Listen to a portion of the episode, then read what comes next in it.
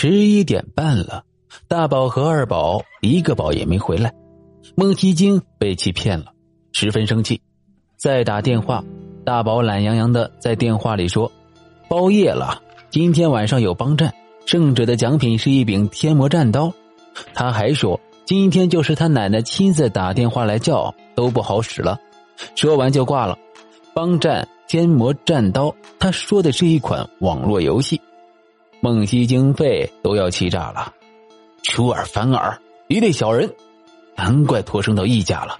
早知道就埋这两个东西了，埋他们两天两夜，吓死两个兔崽子。孟西京恶狠狠的骂了一通，无奈只好临时改变计划，带着在场的莫良照去挖刘壮。解铃还需系铃人，也挺好，不他妈要什么观众了。孟西京安慰自己。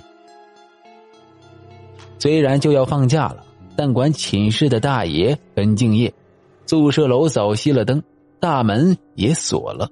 不过这难不倒孟西京，他们有自己的绿色通道、窗户。他们住一楼，幺零七得天独厚。窗户上虽然安有铁栏杆，但经过他们的处理，早在一年前就不防盗了。十一点五十分，他们翻墙而出。赶往小树林，天很黑，伸手不见五指，忘了带手电筒，只能磕磕绊绊的走过去。几把铁锹拖在地上，发出哗啦哗啦的噪音。快到时，远远的一团漆黑里，孟西京似乎觉得有些不对劲儿。究竟是哪里不对劲儿，还说不上来。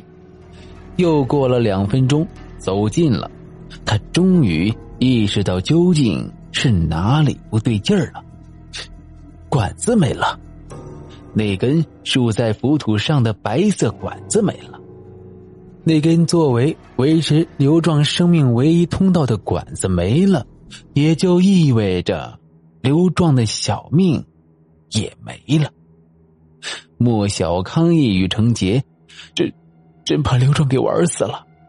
孟西京脑袋里一声炸雷，扑通一声跪在地上，随即他跳起来，操起铁锹，疯狂似的扑上去，开始挖，嘴里还不住的呜呜叫着，听不清念叨些什么。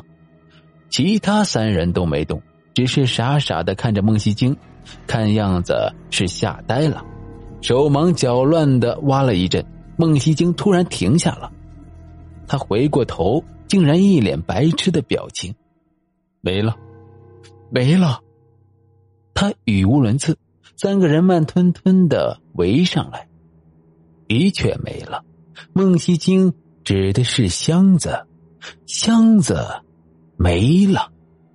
埋的时候，他们只是在箱子上薄薄的铺了层虚土，箱子上盖距地表顶多也就二十公分。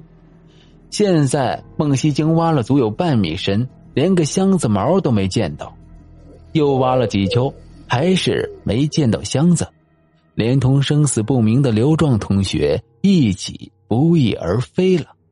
相对于挖出箱子，看到里面横陈着满脸青紫、双目暴突、胸口在临死前被挠得血痕道道的刘壮尸体，什么都没有，倒是个稍微好一些的结果。不过，所谓稍好一些是相对的。绝对来讲，仍然是严重的，搞不好刘壮已经死翘翘了。大脑暂停了，时间暂停了，枪声，砰，子弹穿过脑袋，炸飞半边脸，脑浆崩裂，眼珠子甩出几米远。孟西京仿佛看到自己已经躺在刑场上，成了被正法的杀人犯，他魂飞魄散。就在这时。手机响了。